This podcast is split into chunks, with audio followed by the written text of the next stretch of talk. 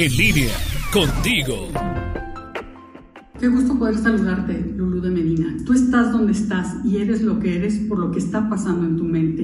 Y también estás en el lugar a donde te han llevado tus pensamientos. Yo te pregunto, ¿dónde estás ahora y a dónde te han llevado esos pensamientos? Dicen que el hombre está formado por sus pensamientos, su existencia.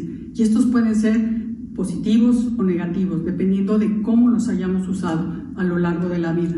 La mente siempre atrae lo que uno piensa y si tenemos pensamientos positivos nos darán herramientas, nos ayudarán a construir nuestro destino. Es esa semillita que nos puede hacer crecer, que nos puede hacer triunfar o bien te puede hacer desdichado, triste, infeliz. Siempre lo que uno siente, piensa, así hablará y actuará. Dicen por ahí que lo que uno experimenta de manera constante en la mente, así vivirá su vida. Entonces yo te invito a que le digas a la mente, porque siempre nos está recordando lo malo, lo negativo. ¿Por qué no le recuerdas a ella tu grandeza, tu inmensidad, tu fuerza, tu fortaleza?